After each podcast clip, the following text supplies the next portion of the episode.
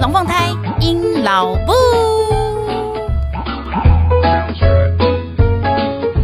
Hello，各位朋友，大家好，我是阴老木。现在您所收听的是隔壁龙凤胎阴老木 EP 五十四小医生双满月心得笔记。转眼间，我们家的小朋友上小学已经来到了快要满满满两个月了。哎，对耶，我我是一直到好好大好大才知道，现在也有些人是在办办那个双满月。我以前都一直以为只有办满月酒，然后后来发现才有人办双满月。有的人是因为是生双胞胎，所以就说这是两个满月的意思。那有的人就是说他呃什么小孩满月那时候很忙啊，或者是什么妈妈还很丑啊，没办法出来见人，然后于是呢就开始流行什么双满月这件事情。但总之，反正我今这一次又借用这个词了，个人。觉得很潮，好，那呃，我的小朋友上了小学呢，快要将近两个月。那其实，哎，其实还蛮快的。原因是因为上满两个月之后的第一个礼拜，他们就是要进入他们人生的第一次大型考试，就是全班一起参加考试的那种期中考。哎，算期中考吗？他们通知单上面是写期中考啦。然后我就在想说，所以。到底期初考跑去哪里了？那我也有朋友讲说，就是现在是没有期初考。有人是说没有期初考，然后好像又是看各校。Anyway，我不知道，反正总之他们就是十一月的初的时候才会开始考期中考，就拭目以待。那因为呢，他们上小学这两个月以来呢，我常常被问到蛮多，就是还适应吗？还好吗？那特别是之前 Podcast 大家有听到，就是小胖就是一个啊。英文叫做 gifted，就是啊，嗯呀，就是特别分外有天赋，是一个老天爷掉下来的 庞庞大礼物的小孩。那现在又再回归到就是比较更大型的团体生活，然后又更多元化，不知道他到底适应的怎么样。那我就想说，诶，这一集呢，因为实在是太常被大家关心了，然后就。这几本来呢，稍微小小的小结一下，目前两个月下来发生了哪些事情，然后他们到底过得如何？也可以，他们遇到问题，也可以让一些就是正在水深火热当中，或是明年你们家小朋友就要上小学啦的家长们，听听一下，参考一下。好。那我就开始进入今天的重点啦。其实我觉得幼稚园跟小学有我自己感受上啦，就是以前都常听过，人家都会跟你讲说，哎，上小学之后啊，不要奢望老师就是会主动跟你讲说你的小朋友发生哪些事情，不要联系你，就是最棒的一件事。我其实有身同有有感同身受，不过呢，我觉得大家可能少讲一件事情。哎，我今天早上真的是好像那个，乌鸦叫，不好意思，大家今天。忍受一下我的破小破音哈，好，我觉得大家可能要稍微忍受一下那种内心的孤寂，耶，这是我的感受。因为啊，在小学呃，在幼稚园的时候，班上人数很少，然后老师。呃，师生比比较漂亮嘛，至少如果是公立的话，就是一比十五。所以呢，其实一个老师可以 care 到十五个学生，但是到了小学的时候是一比三十，那所以变成老师 care 的部分就更大，就就是就是扩大了。然后，而且在幼稚园的时候，他们所追求的可能就是呃，辅导他们如何从。从备受疼爱的一个孩子，然后要进入团体生活，所以会有很多东西是老师都会面面俱到的帮你顾好。然后只要发生一点点小问题的时候，老师就会跟你进行讨论，或是很定期的会跟家长进行关怀啦。毕竟幼稚园并不是你一定要去上的学，那所以你的每一分钱呢，对于就是要看愿愿不愿意从你口袋掏出钱来嘛，所以呢，我觉得各家的幼稚园会特别想要去。呃，告诉你说有有有，我把你的钱花得很完善什么之类的。那但是到了小学的时候呢，像我们选的是公立小学，就不太一样，就是对于老师上班的性质来说不太相同。所以呢，我觉得他们真的就是你会感，真的是很深刻的感觉到，老师没有联系你，其实你就要把它想成是好事。对，因为老师联系你的时候，那种紧张度真是倍增，而且老师不会再像幼稚园老师一样，就是跟你讲的那么细，讲的那么善解人意。有的老师真的是很各凭本事啊，就是真的是要看你遇到的老师是哪一款的。那所以呢，呃，我们家小朋友还适应吗？因为这句话我真的太常被问了，我只能说目前还没有出什么老师真的是打来气急败坏的那种状况，那种小毛小病或者是一些很呛的事情，然后。还是一定会发生啦。对，就是小初一嘛，呃，小小一啊，不是小初一，小一生嘛，总是会有这样子的状况。所以呢，我是希望给大家一个感受，就是真的，人家讲的那句话哈，听归听，但是要转换成自己的心情，真真切切去感受到，老师不联系你，其实就是一个很棒。不要不要求被关注，我觉得这是这这是一个真的大大家心里要去转换。有时候就会发现，哎，老师好像都是不是我这小孩在学校的啊不不引起注意吗？哎，不值得被关注吗之类的？其实反正是个好事。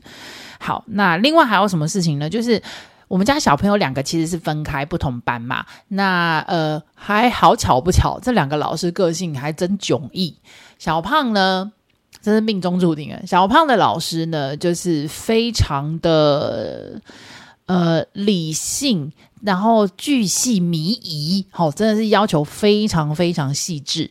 那像学校的话呢，第一堂课我记得没有错，好像是八点二十吗？你看我这家长真糟糕。但是呢，反正就是。绝对不是七点五十，但是小胖的老师会要求他们一定要在七点五十之前到校，因为他们要先抄联络簿，然后。还要准备好才能够有心情准备进入下一堂课，所以他的老师是有要求他们要在七点五十之前到校。那你可能想说，那迟到应该没关系吧？哎，其实我本来也这么觉得，想说小学一年级而已，应该没差吧？低年级诶，那我他们老师真的会记录你是几点几分踏进教室的，然后他就会在联络簿上面标明。然后你只要是超过八点才到，他就会勾，就是一个哭哭脸，然后就是呃，我会准时上学啦，这样子。哎，其实我看到压力还蛮大的啦。然后再来，小胖的老师非常巨细靡遗，就是我举一个例子，像我们在教注音符号嘛，要写 “b”，“b” 的话呢，就是一个短短的头下来，然后一横线，然后再一个长长的斜线下来，最后一个小勾勾，对不对？它平常呢，我们就是那个长长的斜线，从右上要斜到左下的这个斜线，我们就是都都是写。斜斜的就可以了。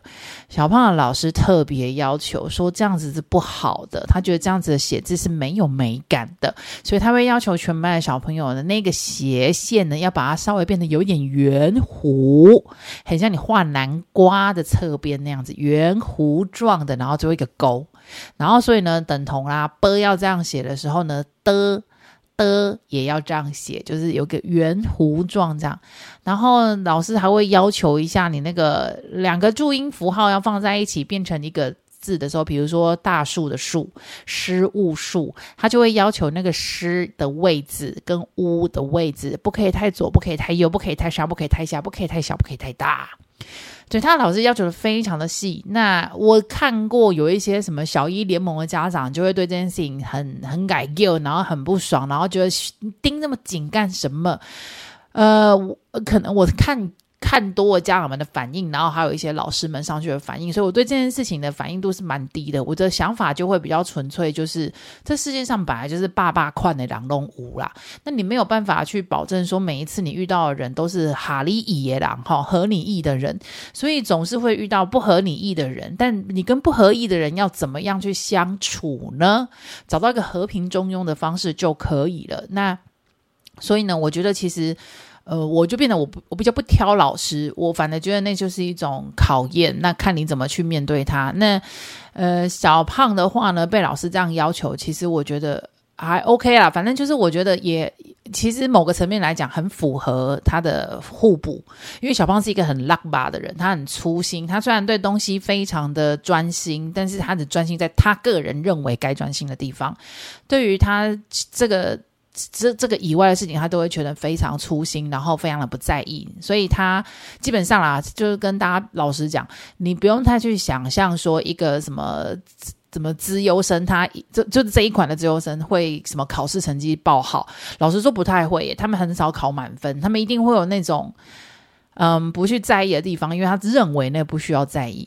但但是它整体大体来讲，就是东西得到的知识非常快速，然后举一反三的力量非常高，但是命中率、精准度很差，特别是小胖，对，所以他就常常被老师刁那种联络部这边怎么样，那边怎么样的。那呃，我的认为就是他只要心平气和，然后找到跟老师相处的中庸之道，我觉得都 OK，所以我也没有靠腰老师怎么样。不过哈，诶，小胖老师真的有被靠腰过，因为他们开学之后的一个礼拜呢，就立刻开了那个家长座谈会嘛。然后其实他这个老师呢，就很明显的跟大家展现出来他的个人特质，就是他就说他是个非常理性的人，然后他也觉得上小学之后就是要培养小孩的观察力，所以呢，他也认为很多事情要把它推成是小朋友自己该对自己负责，不该是家长帮他准备好，所以。举例来说，家庭联络部他就会要求小朋友，你要自己看爸爸妈妈，即便在跟你讲着电话说啊，我很忙，等一下签，但是他真的会忘记，所以他会要小朋友说一定要追着家长去签名。结果这一件事情一开完家长座谈会，就有家长座谈会，呃，叫就有家长立刻投诉老师，说你怎么可以这样教学生？爸爸妈妈真的很忙啊，你这样是要逼死我们吗？那老师后来又再解释一下，他就说可能他的表达能力不是很好，但是他的意思是还是要追求，就是小孩要对自己的事情。负责。总之呢，这个老师在开学第一周就有，嗯，就引起家长有有一些部分的人跟他是理念相左的啦。那我这件事情，我就是呃比较平淡看之。目前我是目前为止我是还没有什么状状况这样。哎，有，就是他会要求小朋友那个检查他们的那个联络簿。而且我不是说这个老师很巨细靡遗吗？就有一天早上，我就收到老师拍了一张照片，然后照片就是写，就是照片就是小朋友小胖的笔。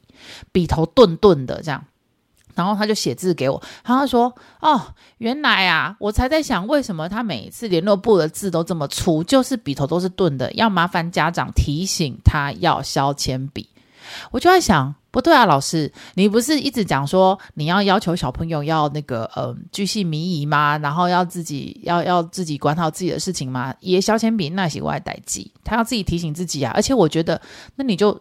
给他应得的处罚嘛，比如说写太钝了，你就是应该怎么样，多罚写几遍，或者是多去削铅笔，那没有问题啊，我我很接受。但是你怎么会直接把那个你知道直觉性的把这件事情推到说家长应该去提醒他？所以我就我内心其实刚刚的小剧场已经 run 过，然后我一直在想说，我不要写这些字给老师。可是后来我压抑下来，因为我想说算了，我不要跟老师底下回来回去，我也不要当恐龙家长，所以我最后最后打几个字，嗯，谢谢老师。弱，对，我弱了，但是呢，回来的时候我就问小胖，我说：“那今天那个笔的事情，后来老师有怎么要？老师有说要怎么解决吗？”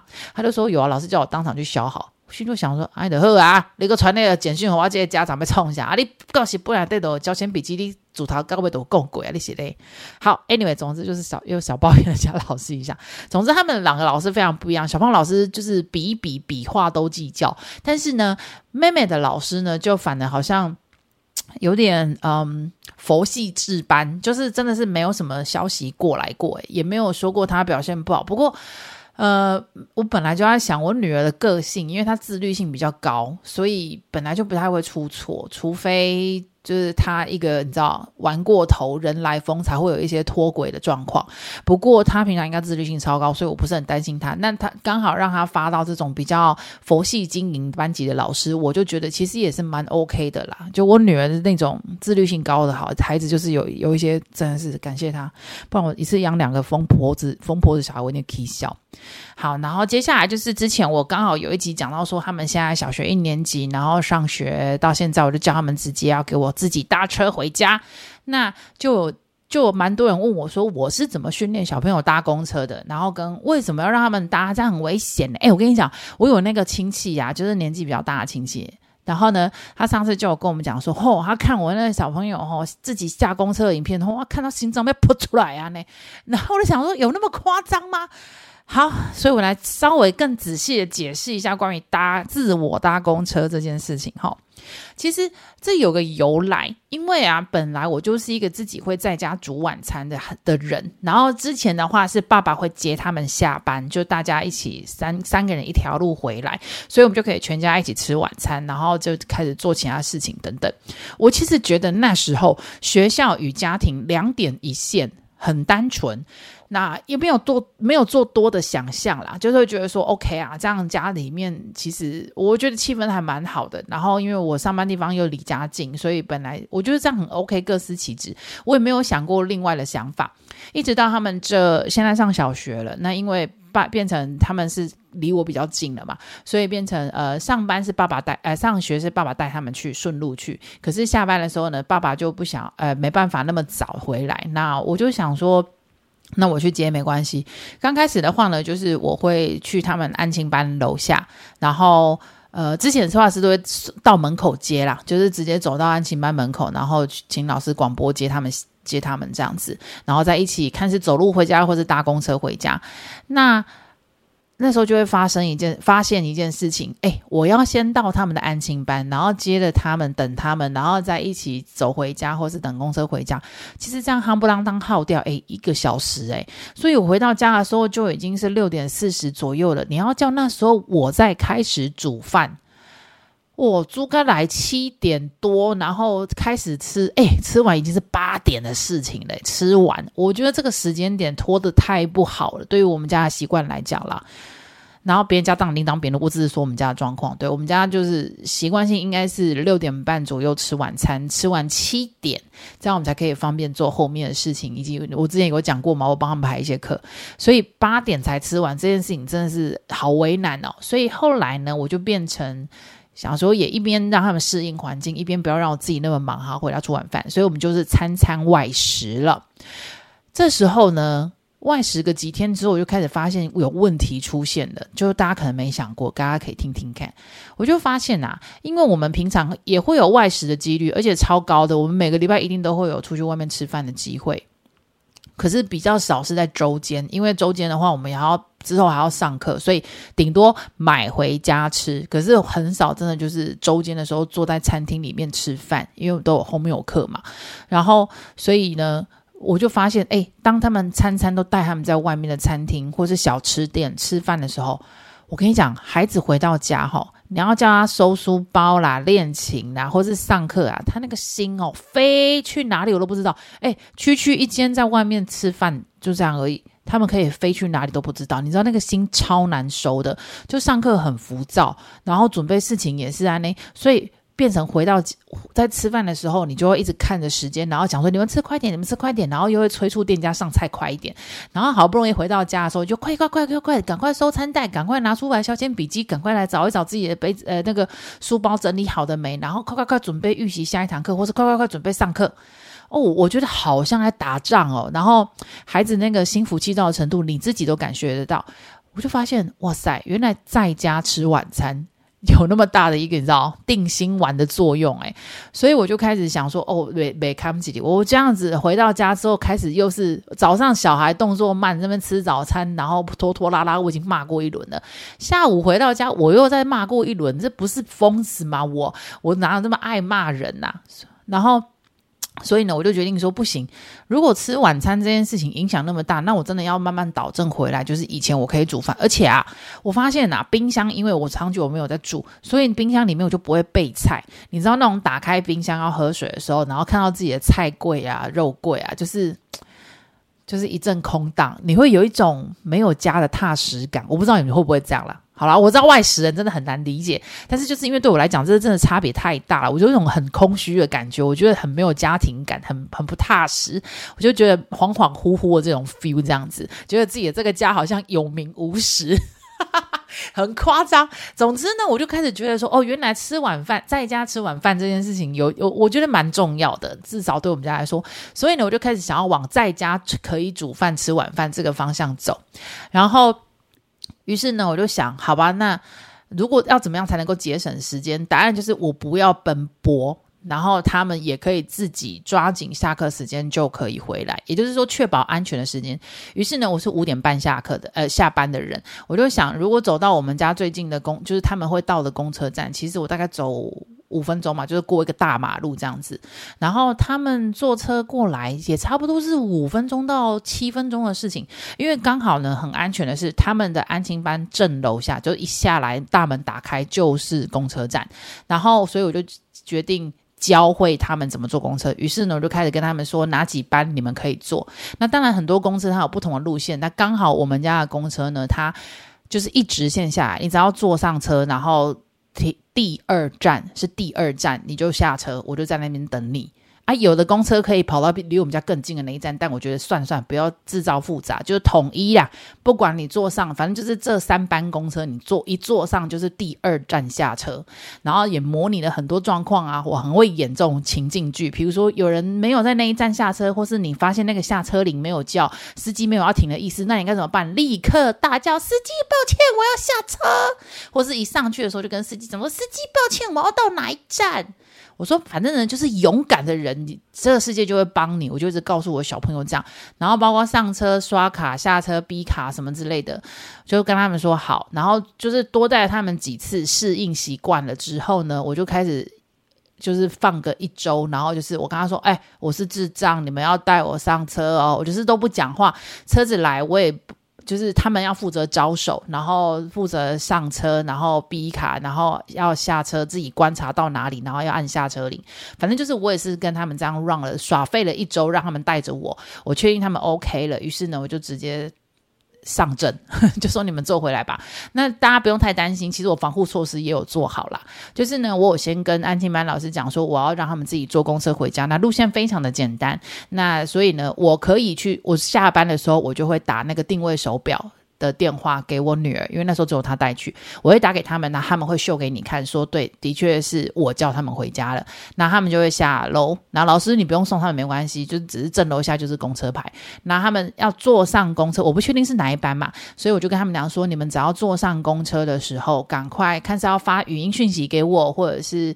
打给我，然后跟我说：“妈妈，我坐哪一班啊？这样就好。”我说：“我就会在公车站牌等你。”那因为我们下车的那个站牌那边刚好有一家火锅店，然后那个火锅店外面都有摆那个让人家等待的椅子嘛，所以呢，我就跟他们讲：“那如果万一有脚程上面的不对啊，比如说妈妈我比较慢了，你们就在火锅店的那个椅子那边等我一下，不可以过马路哦，哈，要等我来接你们。”而且因为那个定位手表，它会跑那个它的定位嘛，所以其实我觉得还一切蛮 OK。那我有跟他们讲过说，如果你坐错站，坐过头了，我说没关系，那你就是下站，然后打电话给我，我会用手表的位置去找你。所以基本上防护措施我是做成这样，所以我才比较安心让他们可以坐公车。以上呢就是我坐公车的由来以及怎么教他们坐公车，希望大家可以，呃，有帮到大家。如果你们家小朋友想要学搭公车，我会有这个搭公车。上次我我讲过，就是看那个宅女小红，她的小。他他大儿子坐嘛，可是他大儿子那时候是小二要生小三，可是我看他坐的距离其实有一点点远呢，就是大概坐四五站这样子，所以我就只是等比类推回来，他的小孩如果可以坐四五站，而且不是一直线，就是他有有有一个弯。有一个转转换道路这样子，我就想，那小学一年级说不定可以像这种一直线的就可以开始训练。然后我就在想，耶，太好了，这样子那个你知道，训练成功之后，我就希望他们可以开始探索到底要怎么样去呃找公车路线啊，然后怎么之类的。反正我觉得就很多让小孩子独立，他也会觉得很有乐趣，因为他们特别是像我小朋友，他们第一次搭公车到站的时候，哦，兴奋的不得了。然后现在每天都会跟我说他们在公车上面遇到什么阿嬷，然后因为每个人都很惊讶，觉得说：“天哪，小学一年级你自己搭公车，好啦，可能也有人会认为说这个妈妈真是哈，怎么会这么怎么这么呃短心，让小孩子自己搭公车？但 anyway，他们是每天都很开心啦，就是因为很多人都会觉得说：哇塞，你们好厉害！所以他们两个觉得听到这种夸奖，还就是你知道得意洋洋，所以就更坚定了他们继续做这件事情。所以大家如果可以呃让小孩就是自己搭公车或搭捷运，可以试试看，就是如果安全的话啦。”好，那接下来呢，我会发现哦，这小上小学这两个礼拜，我呃两个月，我也有发现天龙国的爸妈真的是了不得诶，有这个就开始，我已经开始有那个哦吓到了那种 feel 了。就是其实他们安亲班，我觉得还蛮蛮好的。之前我有一集在讲安亲班的时候，我有说嘛，我就是选择是让他们去那个全美的安亲班。那我都已经觉得说去全美安亲班已经算。你知道，对我这个整卡郎来讲是一大突破了。可是我没有想到说，哇塞，现在安亲班还做的这么巨细靡遗。就是呢，那天呢，安亲班就有发问卷，然后跟我们说，外师要跟我们家长一对一的讨论孩子的事情，每一个人都是，然后就是请我们家长排出个愿意的时间，或是。对，就是调一个愿意的时段，然后每个家长就是一个孩子是排十分钟啊，那是因为像我两个小朋友，他就一次排二十分钟给我，哎，真的是外师自己本人来。这句话真的是很阿怂啊，紧拍谁？大家见谅一下。然后呢，它里面还会教一个附加一个条件嘛，就是问说你需不需要中文翻译？然后我就想说，好，我不用啊，我我就这样写。然后就在想说，哦，这个要是在我们小灯咖哦，哦，一定一拖拉库的人都要要要要要要那个翻译哈，我一定忙死了。然后我心里就想说，不知道台北状况会怎么样。然后总是觉得说，总不可能每个家长都英文很强吧，你知道吗？因为我在那很多妈妈社团上面，我之前也有就是讲过啊，我真实的想法，就真的我很一天到晚看到有一些妈妈拍那个外师联络簿，然后拍上去，然后问就是网络问资讯，问说，哎，大家可以帮我翻译一下外师写什么吗？我什么字都看不懂。我那时候对我很多黑人问号，哎，我会想说，阿丽娜今天弄通话，我按到底怎么去确保孩子？就是在学校学习状况，我就傻眼这样子。Anyway，总之我就想说，这不可能吧？总是会有很应该有不少数字的人，其实是英文不 OK，会想要携带就是中文翻译吧。然后那一天就到啦。然后我是约在某一个星期二的晚上，就是外师他下课之后的时间，然后我就刚好是第一个人，第一个家长就是座谈的。然后但是后面家长都已经陆续来排队，因为只有十分钟嘛，所以当天的家长就全部都几乎都集合到了。然后我放眼望去，哇塞，没有人带翻译耶，没有人需要翻译耶，你知道就是就是那个中师都走光光哎，我我我就说哇塞，真的吗？太强了，真的是。真咖郎进大观园，吓傻了。然后反正总之呢，我就觉得说哇，安排很厉害，就是一对一这样子来跟你。跟你跟你就是聊小朋友的事情，然后呃，我觉得我选的这一间学校的这一个外师，我还蛮感谢他的，在这边真的是要录个节目感谢他。他那天就是来跟我们讲说，小朋友他们也会有自己的英文的那个检测嘛，定期的检测。然后他主要是来跟你讲说小朋友检测的结果，然后还有一些在班上发生的事情这样子。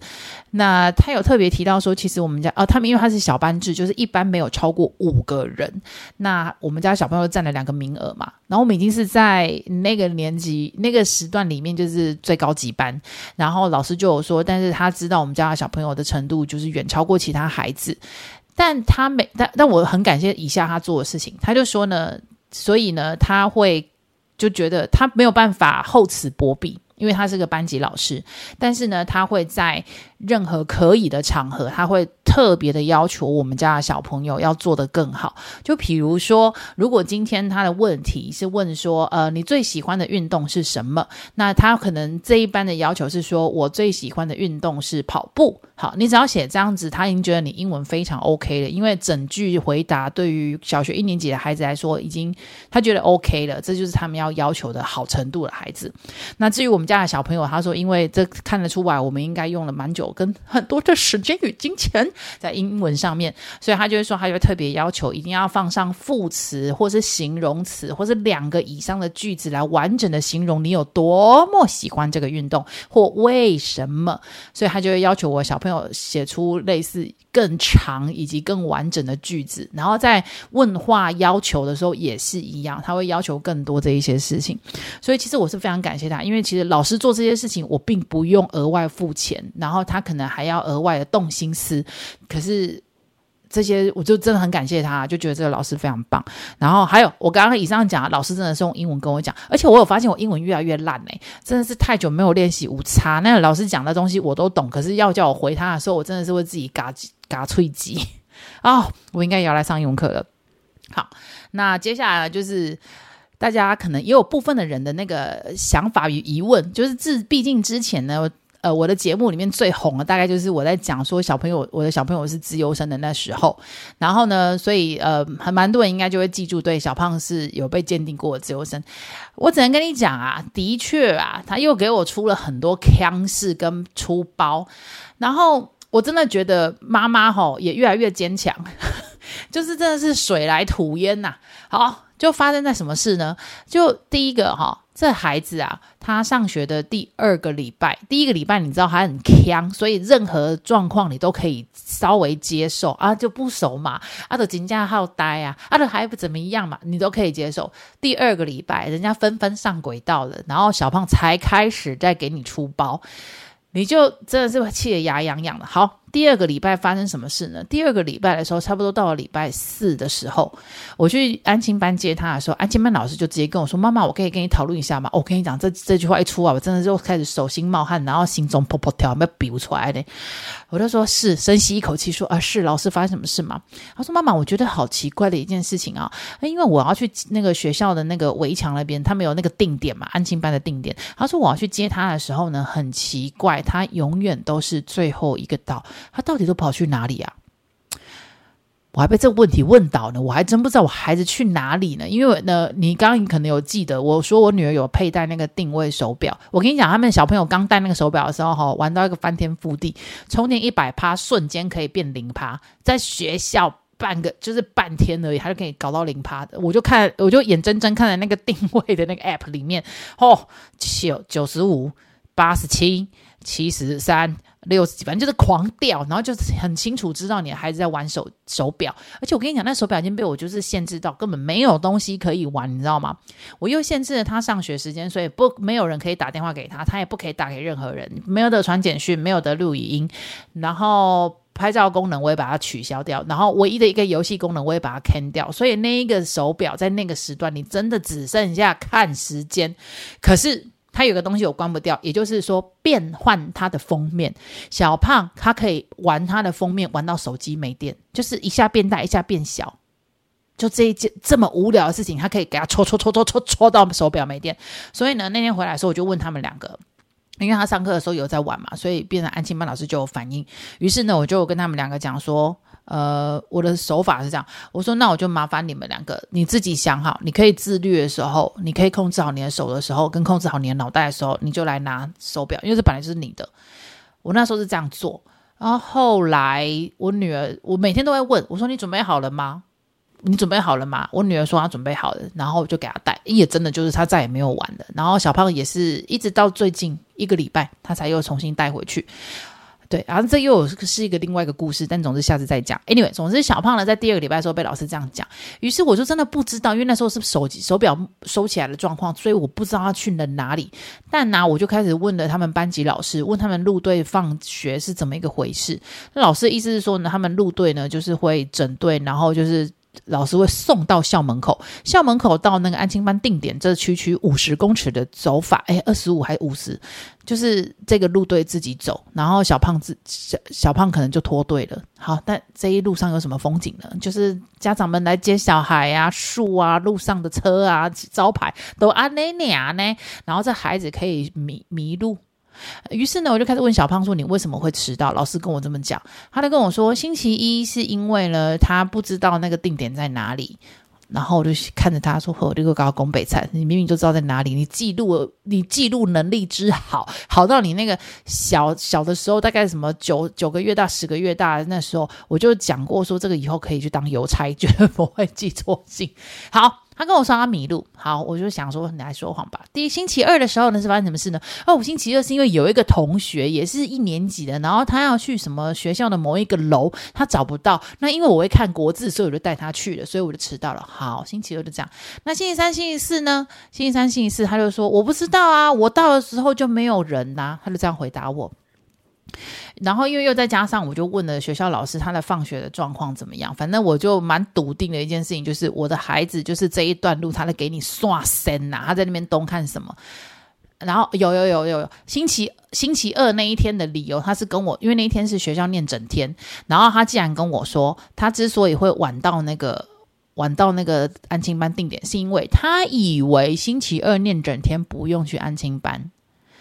天杀的你！我什么时候跟你讲过这种屁话？那总之，反正他就是编的这一些，真的是超屁的理由。于是呢，那一天老师跟我报告完之后，然后我也听了他讲，然后我也跟学校老师直接当场联系了，我就确定一件事情：没有，你这孩子就只是在，嗯、就是刷身，然后再来就是你不，你不并不认，并不认知到说这件事情非常的重要。于是呢，我。从安亲班把他们两个带下来的时候，我没有立刻回家，我就反正走到对面的学校校门口，然后我就跟他讲说：“好，你今天所有的理由呢，我都听进去，我都相信你，所以我们现在就来练习，我来告诉你什么叫做正确的，然后什么叫正确的放学路线，然后麻烦你，你就是每天这么做。然后于是呢，我就跟他讲，来，你告诉我安亲班的那个停留位置在哪里？他的手比比的那个安亲班的位置远方给我看，因为我们站在校门口。我说好，那我现在开始宣布喽。现在是星期一中午十二点放学，来，请走。我就叫小胖自己一个人从校门口走走走走走走，到安亲班的位置那边，然后跟我招手，然后我再叫他走回来。走回来校门口，我说 OK，这就是星期一的路线，懂了吗？好，来再来哦。星期二下午四点放学，来，请开始走。他又再从校门口走走走走走到安亲班的定点，然后就看着我，再跟我点一下头，再叫他回来。他走走走回来。我说这样懂了吗？星期二就算是念整天，下午四点放学，你还是走这路线哦。好了，再来。星期三中午十二点放学，呀，你就可以知道了。我就从星期一练习到星期五，就将他整整在校门口走了五次。然后我跟你讲，路人超多在看我的，可是我没有生气，我的就是这种语气，我就认为说没关系，你讲什么理由我相信，但我要你确实做到，就是长这么一回事。他走了五次下来之后，我就跟他讲说好。小胖，所以现在每一棵树你都认清了吗？你要走经过几棵树，认清了吗？路上的招牌也都没变，车就是这样一直来，然后人也是这样一直走，这样还有什么好让你留心跟留意的呢？我说应该没有了，而且我刚刚已经算过了，你从校门口走路到安心班的那个牌子，总共你花了四十二分钟，所以呃四十二秒钟，所以我跟你讲，以后只要放学超过一分钟。一定是你有问题，安亲班老师绝对没有错。好，你的任务就是一分钟之内走到安亲班牌子啊！如果没有这样做到的话，你自己跟我讲，你该怎么办啊？不要再跟我编那什么理由，什么迷路，不会，你刚才已经练习了连续五次了。然后你也不要跟我说星期二你不知道要去哪里，放心好了，天天都一样。好，不会有妈妈来接你，不会有爸爸来接你，不会有怪奇人来接你，你就是走到安亲班那个点。这样懂了吗？于是我们先解决了那个安庆班迟到大王这件事情。另外还解决了哪一件事情呢？他其实，在安亲班上课，大概第一个月结束的时候呢，就有一天就。是我女儿跟我告状，她就跟我说：“妈妈，今天弟弟做错一件事情，他被老师骂，扣了点数。”我就说：“做了什么事？”他说：“他画桌子。”我就问头问我儿子说：“有吗？”妹妹说：“我发生这件事情，阿姨怎么没跟我讲？有这件事情发生吗？我想要亲口听你讲。”他跟我说有，然后我就跟他讲说：“那你知道那件事情是不对的吧？而且你是不是有被老师骂跟扣点数？有扣点数更表示了那件事情就是不好的事，那不要干了哈。”好，就是这件事情就先这样子姑且带过，想说看一下这个人的那个自律程度跟那个叫脑残程度啊，果然之高。这样子呢，就在我在青师安亲班的那一天晚上，我才跟老师外师聊完。隔天我去接去那个公车站接他的时候，一下车，我儿子就跟我说：“妈妈，我今天在学校做一件非常非常非常糟糕的事。”我说：“什么非常糟糕的事？”其实我儿子这样跟我讲的时候，我都知道一定超惨的。然后呢，他就跟我讲说：“我今天画桌子了。”我跟你讲，人哈、哦、上了一整天的班，你其实真的已经是很心浮气躁。更何况我最近上班的场合、哦，也是发生一堆超级屁的鸟事，你心情都已经够不好了。然后一接到你小孩的时候，又跟你说：“妈妈，我今天干了一件鸟事。”然后他就跟你说他画桌子。我跟你讲。很难呢、那个情绪真的是瞬间咻就拉起来，真的很想给他呆下去。就跟你讲过不要画，你又在画什么意思？你都听不懂是不是啊？人话听不懂啊？你到底想要干到什么程度？你是不是放过我啊？我真的当下会有以上的刚刚那个心情。然后那一天是刚好，因为我手上拿着东西，所以我真的没有手打他。我说这是事实，对。然后所以呢，我就还是就是一直捏着那个袋子的袋口，然后我就说好，所以你画桌子，那。你有被什么处罚，或者是你自己意识到你自己画桌子吗？我跟你讲，我讲这些话的时候，真的是脾气不是很好。可是我要一直抑制我自己，不要发怒。我跟你讲，这真的好难，好难哦！各位家长一定懂吧？然后就反正就是这样走回到家嘛。走回到家之后呢，我就决定先不去理这件事情。我就就是很严正，因为我没办法改变我脸部肌肉的僵硬。我就跟他们讲说，先去那个。该练琴的去练去练琴，我要先煮饭的。于是他们就先去练琴，然后我就开始煮饭。煮完饭之后呢，就叫他们先洗手吃饭。吃饭了之后呢，我就开始在，我都是这时候开始在改联络簿签名这样子。于是呢，翻开我儿子的联络簿。哦，而且我煮饭的时候，我就一直告诉我，边煮就边告诉我自己，不要生气，不要生气，不要生气，要问清楚原因，搞清楚状况，协助你的孩子厘清问题，解决问题。不要骂，不要骂。我觉得是这样子，你知道，那个炒锅就是就底下拉，然后内心一直在告诉我自己要做到这件事情，不要发火，不要发火，不要一巴掌打下去。No no no no no no no 不要哦，才买不到买哦，这样子。然后就到就好不容易压抑一下那个心情了，他那还是很不爽。打开联络簿的时候，发现 OK 外那个。外师已经先写了一大段哦，非常抱歉的，今天呢怎样怎样怎样，他画了桌子，所以我们有一个非常严正的一个 conversation。我已经就是怎么样怎么样什么之类的，我就一边还要想出话来回答老师，因为我不希望让老师觉得我是个恐龙家长，不认为这是一回事。我真的认为它是一回事，可是我真的是天杀的，我也好需要时间来想我要怎么教小孩，然后我还在想我要怎么回给你话，才不会看起来很不负责任，但是又不要太严格。反正超难的，我都先回完了那个外师那一篇，然后接下来就打开那个中师的联络簿，一打开的时候又是映入眼帘。呃，报告那个那个 Chuck 妈妈，那他今天呢怎么样怎么样画桌子，所以我请他抄写课文 一遍，然后再请妈妈好好的跟他讲讲一下画桌子这一件事情，真的不是一件好事情。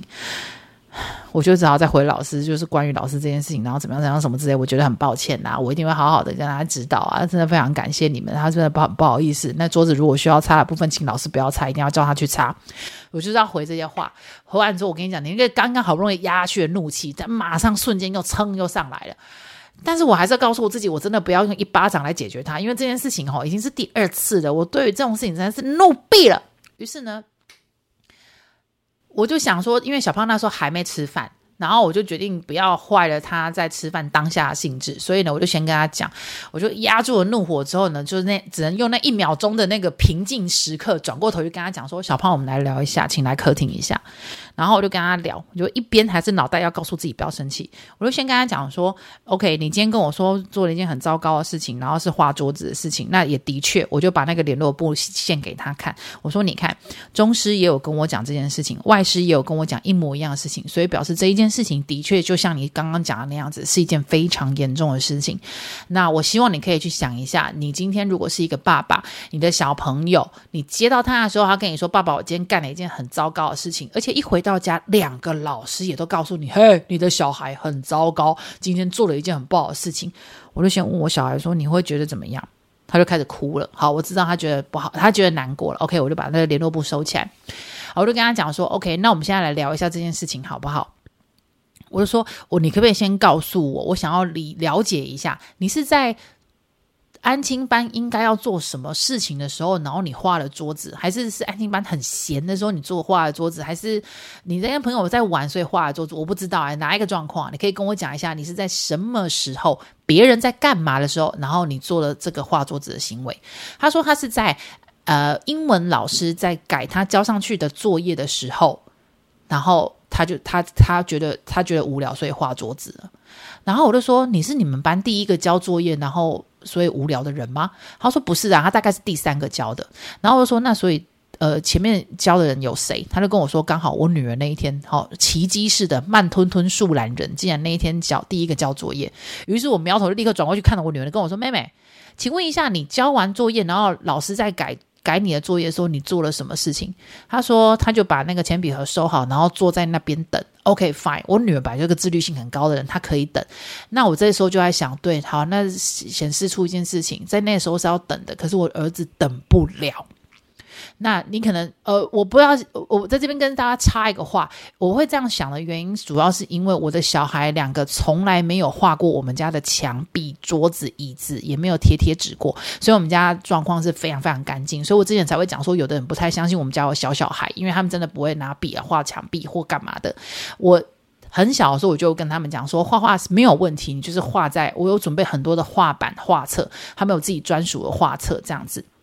所以他们画画就是画在画本上面，然后呢，所以当他出现两次画桌子的时候，我比较难去想象他是因为就是一般人的那种特别想要调皮，所以然后再加上因为他的就是 gifted 的部分，所以我就会想说他应该是另有隐情，然后我一定要把那个 ending 找出来。所以呢，他就跟我说，所以我就分析下来，听起来就是他是个等不了的人，也的确，我儿子是一个无法忍受等待的这件事情的人，他所以才会导致你看他连校门口走到安亲班这么区区二十公尺、二十五公尺的距离，他都会没有办法好好的走。他一定眼睛要看路上，然后观察鸟，观察鸟窝，观察人，观察车，就是他一定要找事来做，他没有办法让忍受自己等下来。然后啊，我跟你讲，大家听到这边可能会想，他是不是过动儿？我做过评估，他不是，他才烦在这里。好，OK，所以呢，他就是一个很容易，就是就是没有办法忍受等，没办法忍受孤寂的一个人。所以呢，他就在当下，他又无计可施之之的状况之下，于是他又画了桌子，这样。好，我就想说，好，fine，那我们就来解决这个问题吧。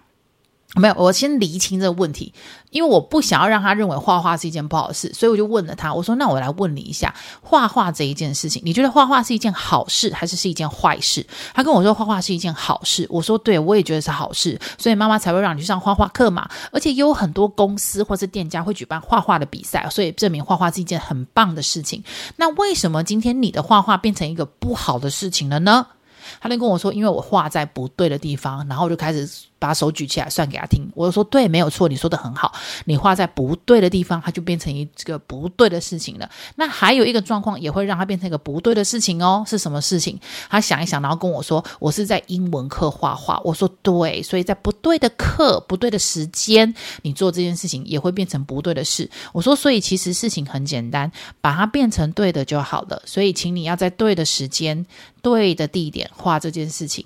那我们先来说，你画错地方好了，那然后他就自己接画，因为他很爱抢画。他说：“妈妈，你有教过，就是要画在纸上或是画册上面，不是画在墙壁或地板或是什么？”我说：“对，他很 OK。”所以你们当下那个教室里面有没有画呃画板或是纸可以让你画？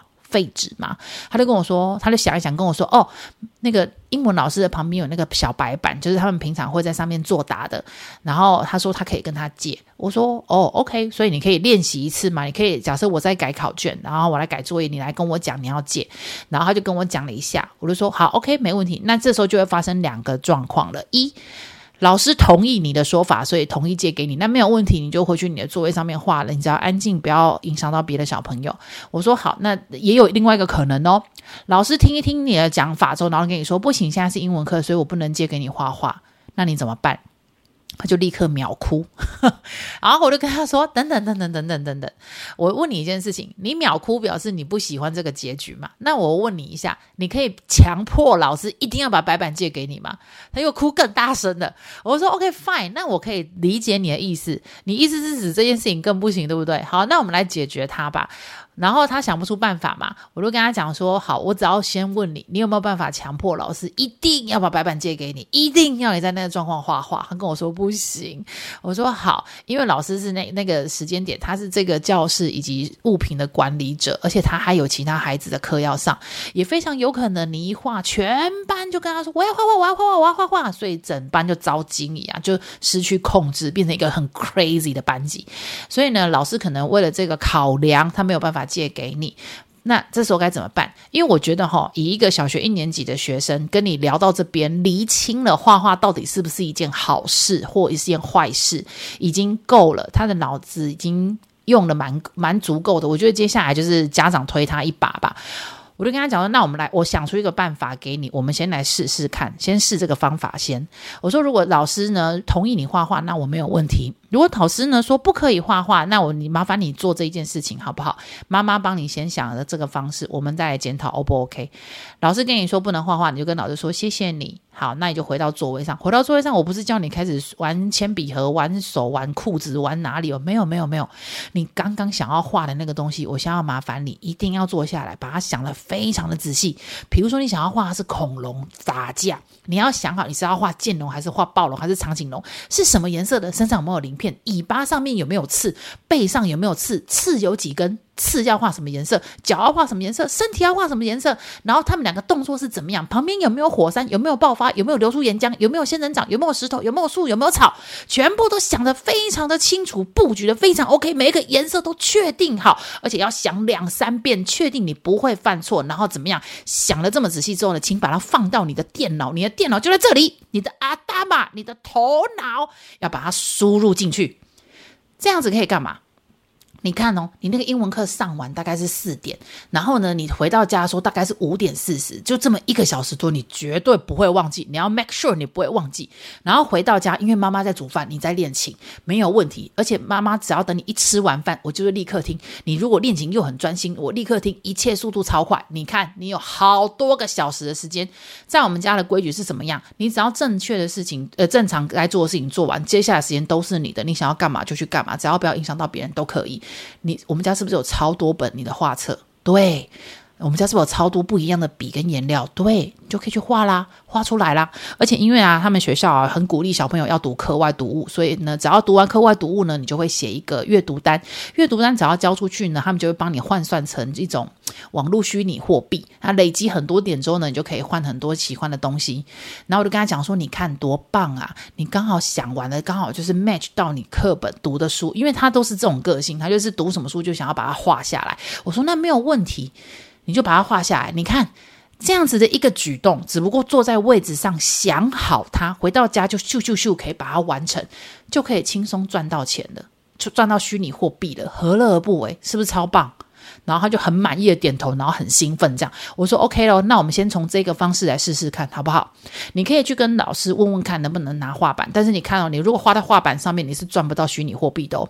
或或者是你可以像我刚刚这个方式，就是老师一有空的时候，诶，没有人可以限制你，脑袋赶快想清楚，回到家立刻把它画到纸上面，还可以赚那个虚拟货币。是不是超赚的？他就非常露出非常满意的脸，然后我就跟他讲说：“好，OK，那明天呢，你还是要去跟老师说抱歉，并且确认那些桌子有清干净，你要帮忙清，因为任何一个小朋友都不希望坐到一个脏脏的桌子，特别是那个桌子还是你引起的，所以我们要保持干净，要维护下一个人的权益。然后呢，从今以后，麻烦你一定要先把你想要画的东西在脑袋里面想好，储存进去，回到家就把它现现付呃。”放入事实好吗？我们这样就可以去赚到很多的虚拟货币了。好，以上呢就是呢我们这两个月以来啊，真是夯不啷当，也是发生的爆多的事情啊，也是一种育儿的考验呐。那希望大家呢，小孩呢可以。如果你们家小孩有发生更坑的事情，或者你不太确定该怎么解决，然后可以来问问意见的话呢，都非常欢迎。大家可以到 IG 和 FB 寻找隔壁龙山英老部，把你的想法、意见，还有你们小孩最近发生的锵事拿出来，大家一起来讨论。然后不要忘记哦，把我的 Podcast 分享给你的亲朋好友。那我们就下周见啦，拜拜。